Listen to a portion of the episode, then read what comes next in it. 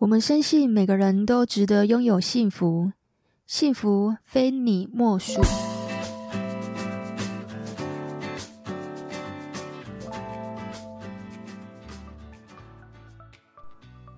大家好，你现在收听的是《非你莫属》的节目，我是杜菲，是一名美国婚前辅导咨询师。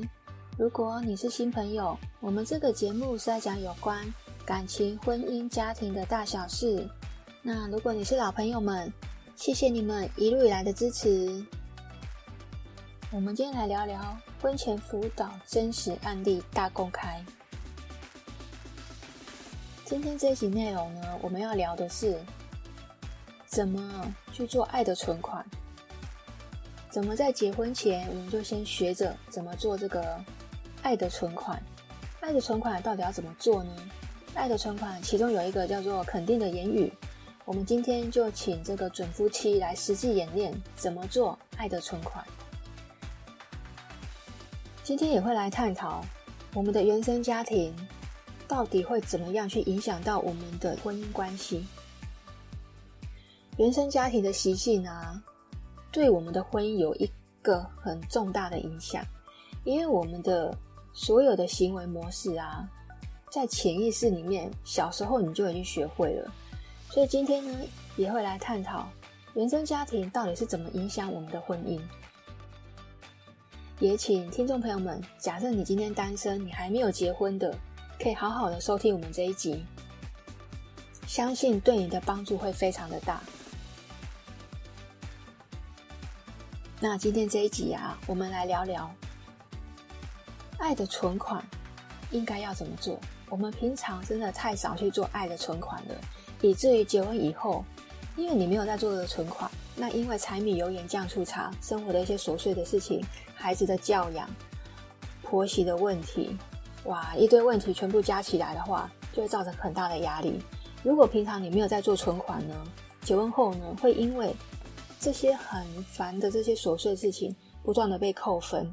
那你一方面不断的被不断的扣分，不断的对这个婚姻进行扣分。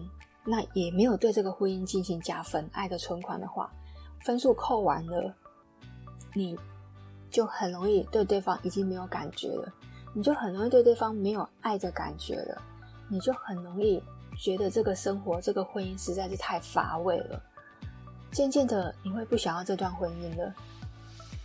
所以我们在结婚前可以先学着我们怎么先去做爱的存款。爱的存款有一个非常的重要，叫做肯定的言语。学习怎么去称赞对方。那称赞不是随便乱称赞，而是我们有一个具体的事件，再加上你很肯定对方的言语。今天就来听听非你莫属的第八十七集，请小杨和安安帮我们翻到伴侣报告书的第四页。我们可以看到这边的关系动力。有明确表达，有自信心，有逃避问题跟受伴侣支配的选项。那可以看得到哦，小杨是属于明确表达是比较高分的。那安安在这个明确表达，其实相对小杨来说的话，其实是明显的分数是比较低的。那我们上一次其实有讨论到，为什么安安在对明确表达是分数是会比较不那么高的，有可能是。你比较习惯倾听的方式，比较少去表达你自己的想法，或者是说你在面对另外一半的时候，你认为讲也没有用，所以你也选择不说话、不表态，还是说你认为没有必要说，还是怎么样？好，这些其实在伴侣报告书都可以看得出来。安安确实，你需要去多表达自己的一些想法。今天有有需要的话，我们就多说一点，然后也让小杨明白你内心到底在想什么。避免以后会产生一些冲突，都是来自于你可能都不表态，那小杨可能不知道你在想什么，两个人之间可能会有一些沟通不良的状况。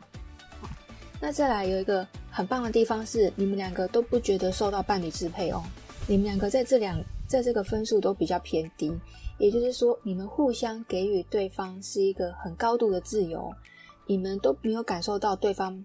在支配我们，你们也不想要去支配对方，那代表说你们其实并不喜欢去掌控别人，不想要去控制伴侣，同时之间你也不喜欢被控制，在这一点来说，你们两个非常的契合。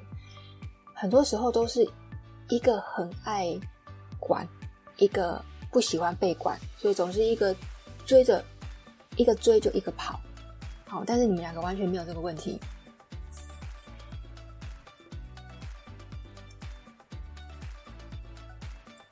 好，那我们来看一下伴侣报告书的第三页，有一个在讲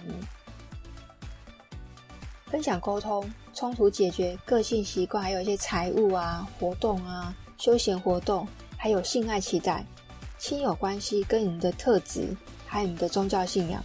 好，这边可以看得到呢。你们两个的这个性爱期待非常的高分，也就是你们两个彼此在这方面是能够去满足对方的，同时也非常的享受哦。还有你们的特质啊，是对方非常喜欢的。那你还有一个是你们的宗教信仰，还有你们在解决冲突的时候，你们有自己的一套模式。等一下我们就来细聊一下，你们都怎么去处理沟通跟冲突。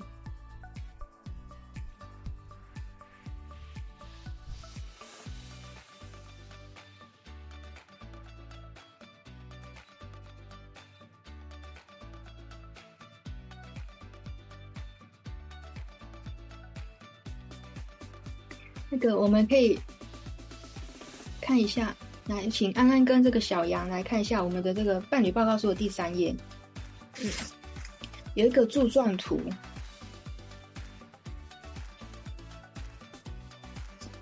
有看到吗？有，有哈。我们这里面比较比较低分的，就是在个性习惯、财务管理，还有休闲活动，好，所以还有这个分享沟通。是目前你们现阶段这四个要特别注意的。那我要跟你们讲哦，个性习惯我处理很多了，就是之后你们的生活很有可能会因为这个个性习惯，因为你们目前好像没有同居嘛。对，对，就是没有很长期的这种同居，所以现在还看不出来真正的个性跟习惯。嗯，但是将来如果住在一起的话，是很有可能会因为这个个性习惯吵架。对。嗯哦，那这时候如果因为个性习惯吵架，到时候可能你们有有需要再回来。但我是我要先跟你们讲哦，个性习惯还有这个财务管理，还有这个休闲活动，都会影响到你们的这个冲突。嗯哼，你们会吵架，大概还有哎，才一个亲子教养，大概是事实而已。啊，因为没有在这上面，但是有在我的报告书里面。嗯嗯哼，好，所以你们之后的冲突有很大一部分会在亲子教养。还有，你看哦，亲友关系反而还五十哦。好，活动、活动、休闲活动、财务管理跟个性习惯会落在这里去去做增值，这是可预期的。嗯哼，好，可预期的。那我们今天可能就是来问你们几个问题，然后你们可以互相知道说原来对方的想法是怎么样。首先，我们来先问一下，哎、嗯，假设我们要来讲这个亲友关系的话。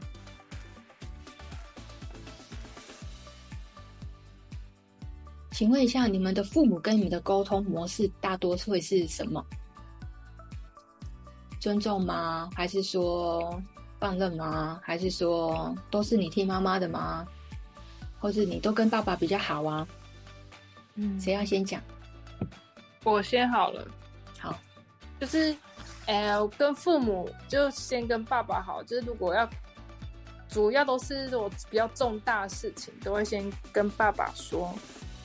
对，然后让他先了解，这样子。嗯、对啊，如果就是比较，就是一些生活上分享，爸爸妈妈都会讲。看那那当时候相处的时间，哪个跟谁比较多，想到就会讲。嗯、然后通常就是彼此的互动的话，都尊重啦。但我妈比较偏向有点，她不自觉的是命令式的口吻，要我做什么做什么。然后我当我觉得不舒服的时候，我我都会大部分时间都及时反应。那我妈再会解释说，就其实我因为可能长起来都这样子吧，就这样子互动，所以我妈对我那种就是及时觉不舒服的回应，她也习惯了。对，她只是改不改不过来她的命令式的口吻这样子，啊，我们也习惯她这样子，所以还是不舒服，所以就就是，但他说。这应该总体而言，就是他们是尊重我的想法，这样子没有什么太多的意见。嗯、啊，如果有冲突的话，嗯、如果就是如果对方能说服我一套道理的话，那我就觉得我可以接受这样。啊，如果我说服他们一套道理的话，他们也可以接受。以上，嗯嗯哼，安安，你这你呢？好，我就比较会偏向于就是我告知妈妈，因为我是单我是单亲，对，那我本身就是可能有一些事情要跟他讲的话，我会嗯去尽量，变多都是先告知他，那他可能会依他的立场或者是呃一些比较传统的观念。告诉我他的想法，但是他不会去，嗯，应该说要看事情的种类。那他会以有些事情他可能就会很坚持，那有些事情的话，嗯，他可能就顺我的意这样子。但是他坚持的事情，如果我没有妥协的话，他就会是我们彼此之间一一个冲突。但是他也只能妥协。对，对，那但是我自己在做决定的时候，会去比较会去顾虑到他的想法，对，跟他能不能接受。你的意思是说，你跟妈妈其实你会尝试着去取得这个平衡，但是如果到最后，妈妈还是会听你的吗？还是？对，他会有啊有在力啊，就是那种感觉。嗯哼，对，好。我想问一个问题哦，可能会有一点点不礼貌，但是我觉得这将来也会发生哦。哦，嗯，嗯，你们两个吵架了，有冲突了，那妈妈想要干涉你们之间的事情，现在假设她要干涉了，嗯，这个小杨跟跟妈妈之间，你会怎么做？你的太太跟你妈妈起了冲突，那你会倾向怎么去面对这件事情？怎么解决这件事情？现在只是先讨论而已，哦，那个小杨，我们不是说安安一定会这样子做，哈，只是说他现在想到的可能是这样，就是现在想到的，假设有不好的、不妥的，你你不喜欢的，我们可以现在做修正，嗯，所以安安现在不用担心说说错话，应该说，比如比如讲，呃，我们婚后住哪里这件事情，其实就已经在，嗯、呃，可能之前就有观念上的隔阂。对，我们可能打算就是，一般传统观念会不接受去住女方家。嗯、对，那嗯，可能我一开始提出这个想法的时候，他我妈妈会会拒绝。对，那我们我就会去跟他讲说，那不然我们会取一个折中的办法，那我们不然就是搬出去住。嗯哼，对对，那虽虽然最后如果还是去住女方家的话，但一定还是会有冲突。因为毕竟这在于他的传统传统观念上是抵触的，嗯哼，对，那我可能会取一个折中的方法，可能就是搬出去住。那如果真的最后没有办法搬出去住，还是住女方家的话，那可能就只能沟通。对，因为嗯，没有说谁对谁错，但是在那个当下的决定是最合于谁的需求。对，比如说生小孩的时候，对，我觉得我需要优先考虑的人可能是小杨。嗯哼，对，那可能在平时不是在生小孩没有重大事情的时候，我可能优先考虑就会是妈妈。嗯哼，因为妈妈年纪大，所以在事情的不同的时间点，我会有不一样的考量角度。对，嗯哼，好，那我再问一个问题哦，就是如果说你会就不同的考量的角度，你会先跟小杨商量了之后再去跟妈妈说吗？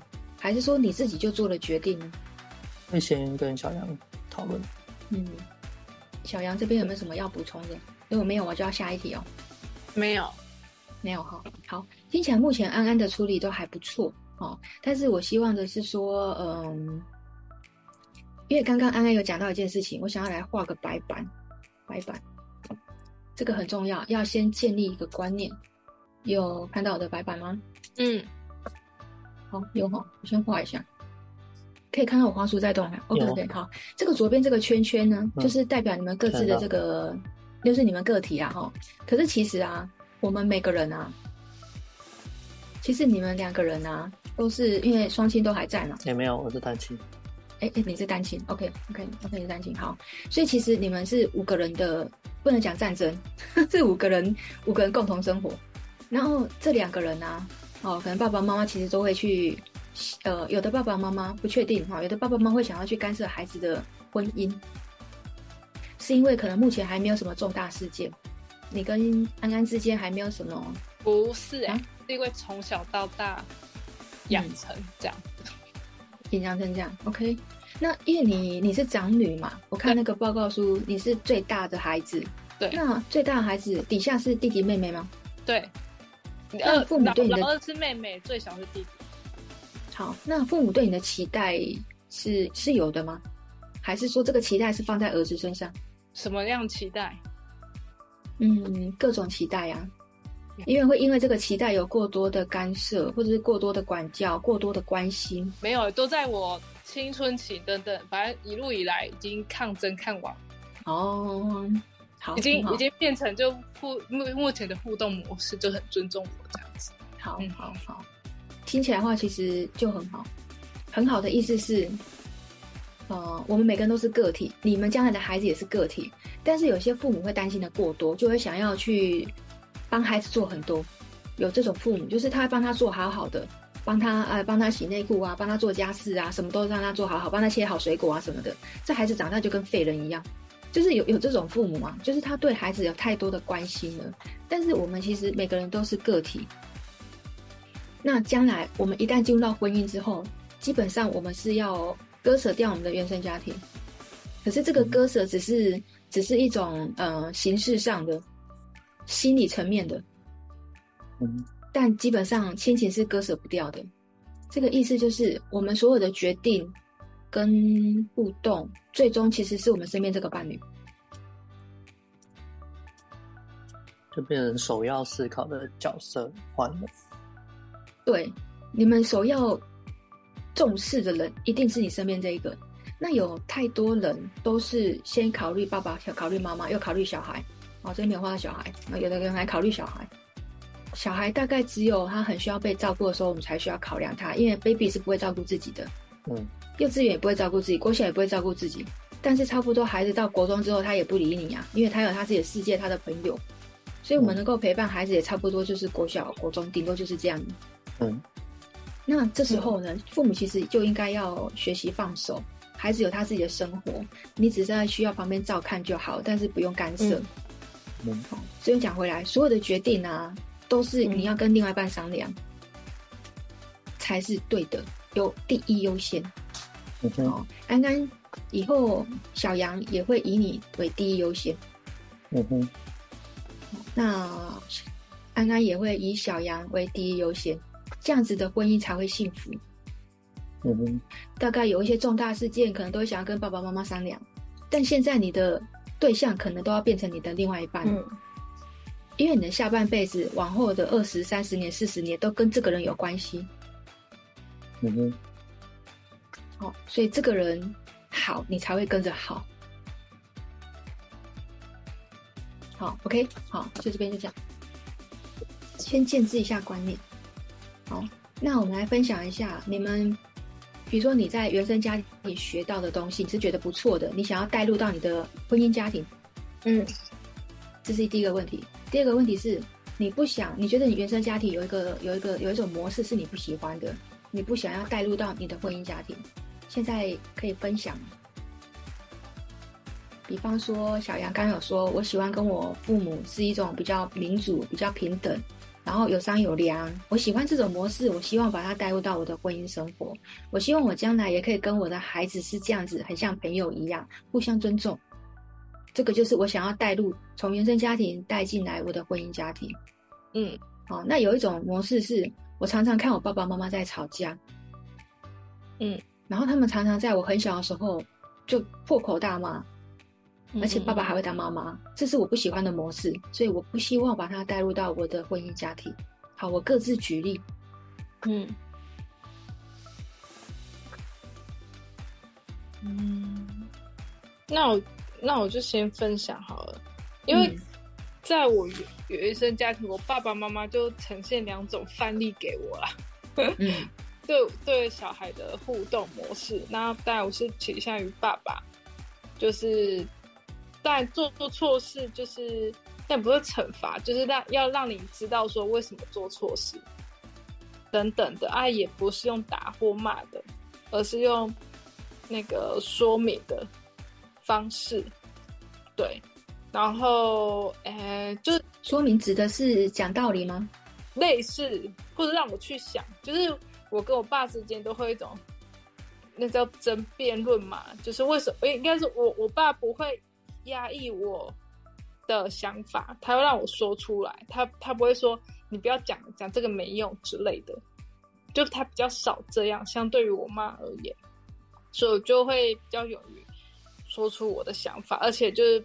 不畏惧说他是不是大人这样，对啊。不过就是我觉得拿捏好分寸，因为我小时候就是分寸没有拿捏好，就对我爸有点太太 over 了，就是没有当做那个父母。我是事后就是更大的时候，就才比较没有关系，因为你懂事了。小时候总是比较不懂事，没有关系，没有关系，类似这样子啊，这、嗯、这样啊。然后我我不希望就是那种有那个。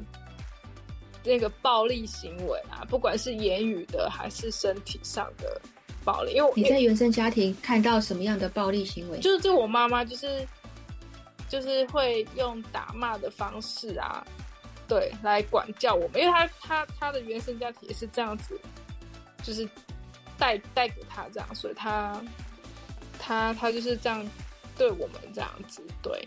所以就是看到我爸妈两种不同的管教方式，然后我倾向于我爸爸的，然后就是避免我妈妈的那一种，而且而而且而，而且也想要应该多跟孩子聊天、讲话、对话，因为我妈比较关心我们，她她呈现爱的方式是比较物质的，就是呃可能煮饭啊、做菜，可是心灵上的真的就是比较少。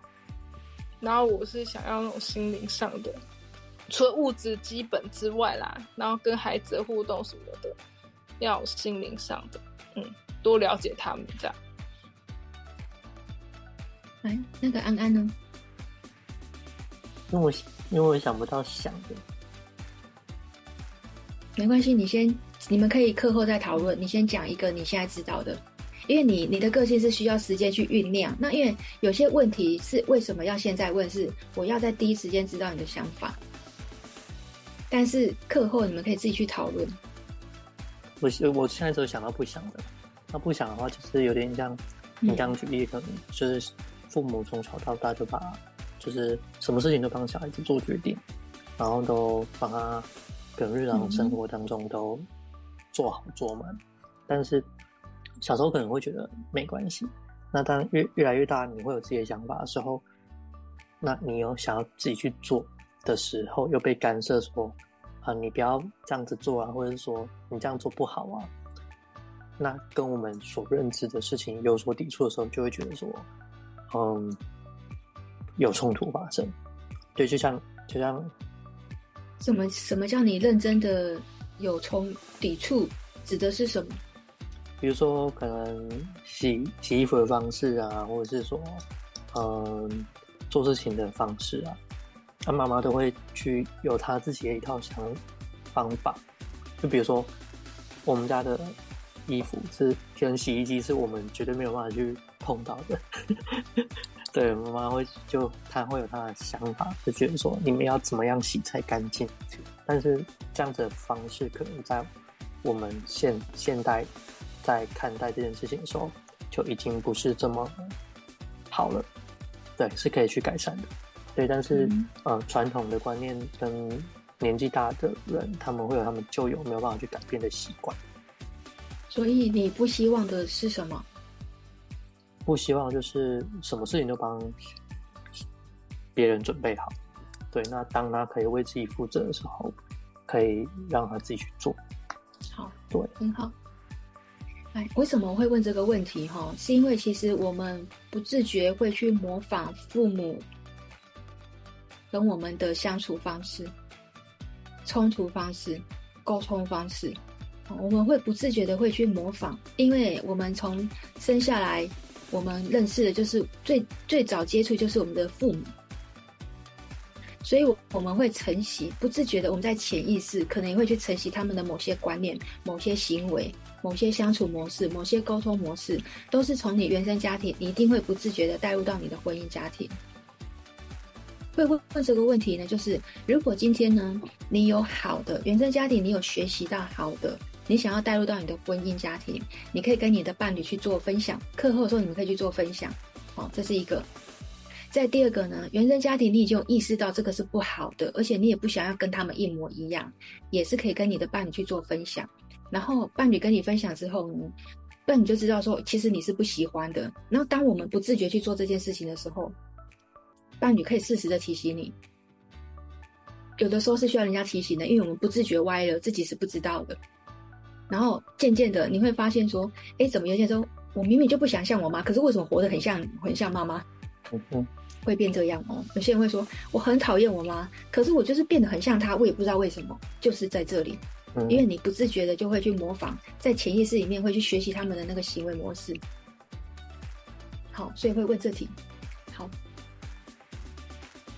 然后再的话，我想要问一下，如果将来啊，有一天可能你们遇到困难，好，这个困难可能是有可能是我比方，假设是裁员，好，假设是经济压力。假设是车祸，假设是发生意外，假设是什么什么的，就是一些重大的变故。你们身边的资源，你第一会想要找谁讨论？找谁帮助？可能是朋友，可能是父母，可能是你最好的朋友，或是你的兄弟姐妹，或是老师。你们会找谁呢？来，谁先讲？诶，如果是那种情感上的议题的话啦。就是我会找我妹妹或弟弟，啊，如果是那物质上的话，会找我爸妈这样子。对，嗯，你的意思是说，如果经济过不下去的，就是找爸爸妈妈求助这样子。好，所以你你的求助方式是会跟他们借钱吗？还是还是叫爸爸妈妈给钱呢？应该是借，应该是借，然后借就借就是要还的哦。对啊，对啊，对啊，就还啊。嗯哼，只是就是至少利息是免利息这样子。嗯哼，好，好，那安安呢？小钱的话，可能会直接找父母吧。嗯，对，或者是兄弟姐妹。你的兄弟姐妹指的是谁？我有一个哥哥，一个姐姐。所以你会找哥哥还是姐姐？嗯，我好像没有跟他们借过钱。那应该还是找父母，对，就因为我没有跟他们借过钱。这个问题呢，就是在说，当你遇到危险，或者当你遇到重大变故的时候，你第一优先想到的那个人，一定是你生命中也很重要的人。嗯，也很重要的，因为有的人很重要的人，他不一定是父母，可能是某个好朋友。或是某个当兵同梯什么之类的，他没有一定是父母，嗯、所以你就可以知道说，父母在他人生里面并没有占一个很重要的比例。嗯哼，都有你们两个都有讲到，所以也就是你们两位的父母会占你们人生中比例是重要性是有的。嗯，那这个重要性有相对的，他有那个比重，也会带来一些负担。嗯，这个意思就是，如果将来父母老了。你们也要共同承担，对。将来其中一个父母可能生病了，你们也要共同承担。嗯哼。对啊，比如说可能妈妈生病了，可能可能这个小杨也要帮忙照顾。嗯哼。小杨的父母可能其中有一个怎么样？我现在都是假设性问题而已，因为这都是人人本来就是生老病死一定会遇到的。嗯。那安安可能也是要去照顾。嗯哼。都是所有的福祸相依，因为你们一定是承承载着父母给你们很多很多的爱，所以这样子的父母会在你们人生中占一个很重要的比例。嗯、可是这样子，因为父母年纪会越来越大，也会经历生病，嗯哼，一定会啊、哦，一定会，你们都是要去共同承担的，嗯嗯哼，都要有心理准备，因为结婚了就是两个人两个家庭，嗯哼，嗯。好，然后这里有没有什么话要说？想要跟对方说，想要补充的呢？或是要问我的？没有。小杨有吗？嗯，因为我刚刚想到是自己的父母的话，因为我们都有各自兄弟姐妹，在我想法是倾向自己兄不兄弟姐妹，其实要主要是负责，然后如果真的不行很忙，或者什么其他的，才会请另一半协助这样子。对，所以你的其他兄弟姐妹也跟爸爸妈妈的关系很好，是吗？哎、欸，对啊，我的兄弟，哎、欸，就是。不管是呃，应该情感上当然还是有一些冲突，可是或都会愿意照顾爸爸妈妈，当他们真的身体不行或怎样的时候，对，嗯哼，嗯，那很好啊，很好，那代表爸爸妈妈给你们很充足的爱，嗯嗯嗯。可是我们今天讲的东西都是比较是呃，当然听起来会有点点太片面，可是其实我们只是要去强调说，很多东西是要共同承担。嗯嗯嗯，哦，因为有可能你的你就即便你现在想的是因为弟弟妹妹是愿意的，可是可能弟弟妹妹现阶段的环境跟他的经济状况是允许的。嗯，可是你要想哦，弟弟妹妹将来也会结婚，也会生小，也也会有伴侣，他的伴侣不一定愿意哦。很多人是我今天嫁给你，我嫁给你又不嫁给你家人，家人怎么样关我屁事？嗯，我嫁给的是你，你你这个人，像我大嫂就是这种人。他不理我，我哥，我们家我们这些人，他不理人。嗯，他没有那种观念，对啊，所以也会因为我们这原生家庭发生一些事情，他们两个会起一些争吵，是因为他完全没有这种观念，嗯、他不认为我哥的家人是他的家人，他不没有这种没有这种想法。嗯，我认同，就是你说弟弟妹妹是愿意的，可是他们的伴侣也愿意吗？嗯哼，不见得。嗯，不见得。然后再来就是他们当时的经济状况允许吗？他们的工作允许吗？有可能我今天工作可能在国外，我是比方，或者说我的工作是很忙碌的，我可能没有办法照顾爸爸妈妈。嗯嗯。那当然，如果兄弟姐妹够多，大家可以平均分摊，一起照顾爸爸妈妈，这样子是最好的状况。可是我们今天婚前辅导讲的全部都是以最最不好的，然后来提出来做讨论。嗯。那当然，他可以大家一起照顾，那当然是更好。嗯。哦，但是我们主要要讲的是共同承担这件事。嗯嗯嗯，可以吗？我们要往下走喽。嗯。刚刚刚刚有讲到，就是妈妈好像是喜欢，其实有一种父母就是他喜欢帮小孩都做好好的，规划好好的，可是某种程度其实也是控制。你认同吗？嗯哼。他会把孩子当做是他的财产，或是他的所有，就是我我把一切都付出。教育你，我把付出都在你身上的，这个其实蛮符合安安说的，就是因为你是单亲家庭，那因为嗯没有没有另外一半的话，他的重心一定是放在孩子身上，嗯，因为他的环境就是会让他把注意力都放在孩孩子身上。如果今天孩子成才，今天孩子很优秀，我也会跟着沾光，所以他很容易就是会想要去管管孩子，会干涉会比较多一点，嗯哼。那我们就进入进入到演练哦，好不好？我们在第一次的那个课后表单的时候，是不是有请你们填写那个爱的语言？有印象吗？这一次吧。你们是不是有去做我们的官网上面做这个测验？爱的五种语言有精心时刻、服务的行动、肯定的言语，有印象吗？可是我，哎，是这一次吗？嗯。OK OK OK，好，你们都做了吗？你们应该是第一次吧？哦哦有点失忆。第第一次也有，对，第二次是看影片。第一次就第今今天这一次，呃，第二次是看影片。嗯。可是那时候我们不做个问卷吗？嗯。我们第一次不是有做问卷吗？安安，你还记得吗？没关系，没关系，来，我来我来讲一下，因为你们都有写表单哦。那个小杨的第一个爱的语言是精心的时刻。你们都有看过第二堂课的表单了吗？嗯、不是有影片吗？应该都知道这五个语言都在说什么，嗯、对吗？好好，那个小杨的第一名是安精心的时刻，他喜欢两个人共处的那个时间，比如说偶尔制造一些仪式感啊，一些浪漫啊，他喜欢这样子的感觉。那第二个是服务的行动，就是希望安安能够帮他多做事，多帮忙，这行动嘛，行动的付出会让他感觉到被爱。第三个才是肯定的言语。哦，那个小杨是这样，嗯，那我们来讲一下安安安安的第一名是肯定的言语，哦，大部分的男生、嗯、第一名百分之九十九点九都是肯定的言语。哦，来，我跟你们说，以后你们生儿子也吃这一套，好棒哦！妈妈觉得你好棒，怎么那么厉害哦？都吃这一套肯定的言语。好，第二名呢，安安是精心的时刻，那第三名是身体的接触。那我们就现在先先来演练。虽然说你们两个不在同一个空间，嗯、但我们可以看着对方说。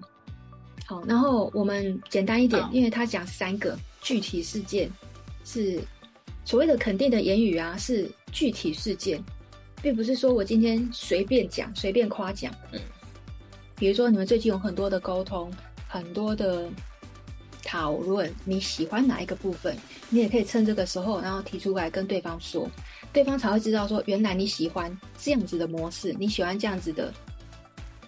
说这件事情，或对我做这件事情给予肯定，好，有的时候其实我们是要需要让对方知道，原来你做这件事情，我是觉得很好的。既然我觉得很好，那就多做。嗯，好，所以一定要一个具体的事情，然后称赞对方，就像刚刚那个影片一样。嗯嗯嗯。你们刚刚有没有看到啊？其实他们两个人结婚六年哦，但是看着对方眼睛仍然有星星，是因为常常有在做爱的存款啊。这个演练就是叫爱的存款。嗯嗯嗯嗯。爱是要存款的，因为避免我们之后假设有吵架起的争执，又因为谁介入，然后怎么样，才不会被扣太多分。嗯，爱也是要存款的。好，那那这个存款呢，就是肯定的言语。那谁要先来？我。好，来，小杨先来。很感谢安安，就是如果我要去哪里的话。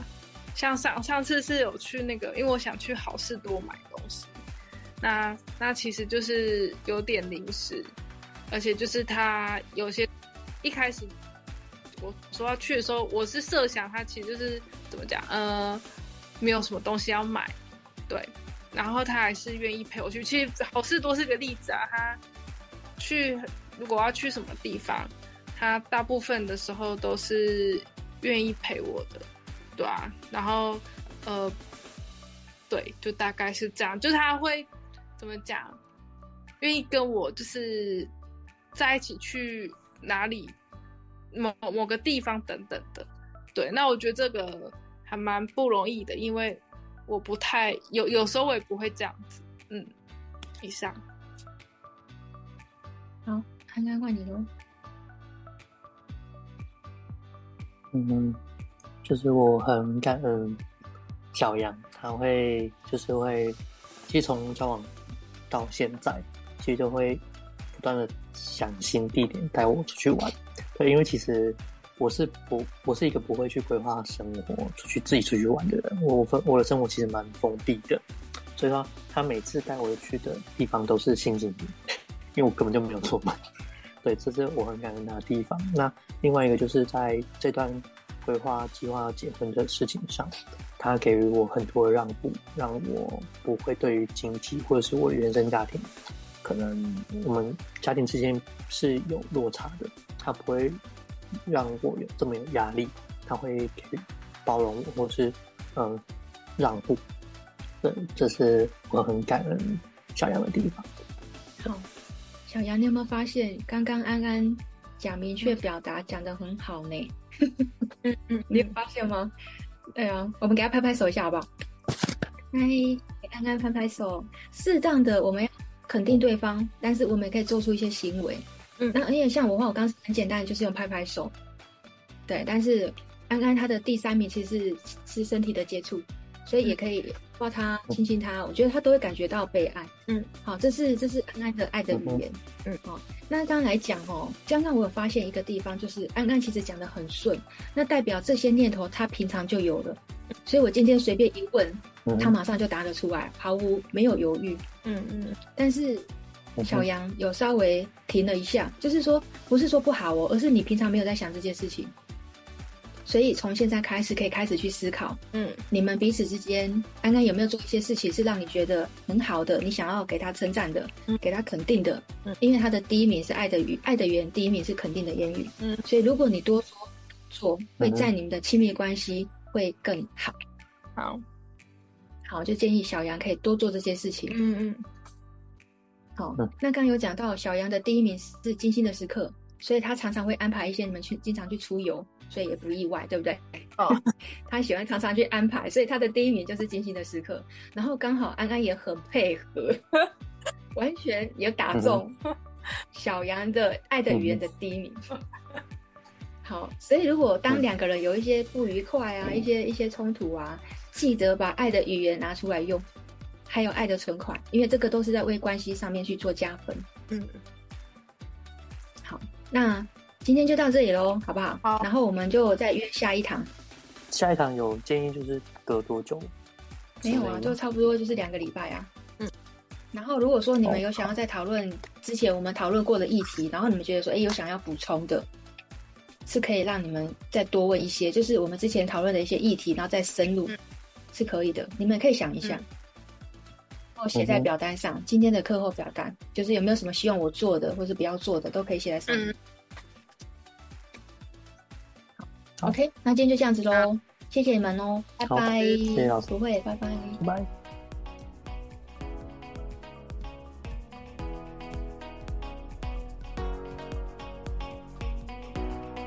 那如果呢，你想要更了解婚前辅导到底在做什么呢？可以去收听我们非你莫属的第五集。那如果你觉得婚前辅导有必要吗？最常被质疑大公开，我也在我们非你莫属的第七集那一集我也讲得很清楚。有兴趣的听众朋友们也可以去收听。我们之前有做一集在在讲婚前辅导的一个课程，是吵架有冲突该怎么办？这对准夫妻呢，他们的沟通一直都很有问题，总是公说公有理，婆说婆有理，两个人在讲话总是有点沟通不良，但两个人又很想结婚，那沟通不良到底还能不能结婚呢？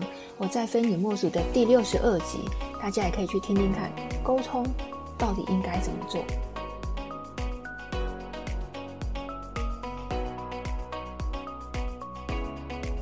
谢谢你的收听，我是杜菲。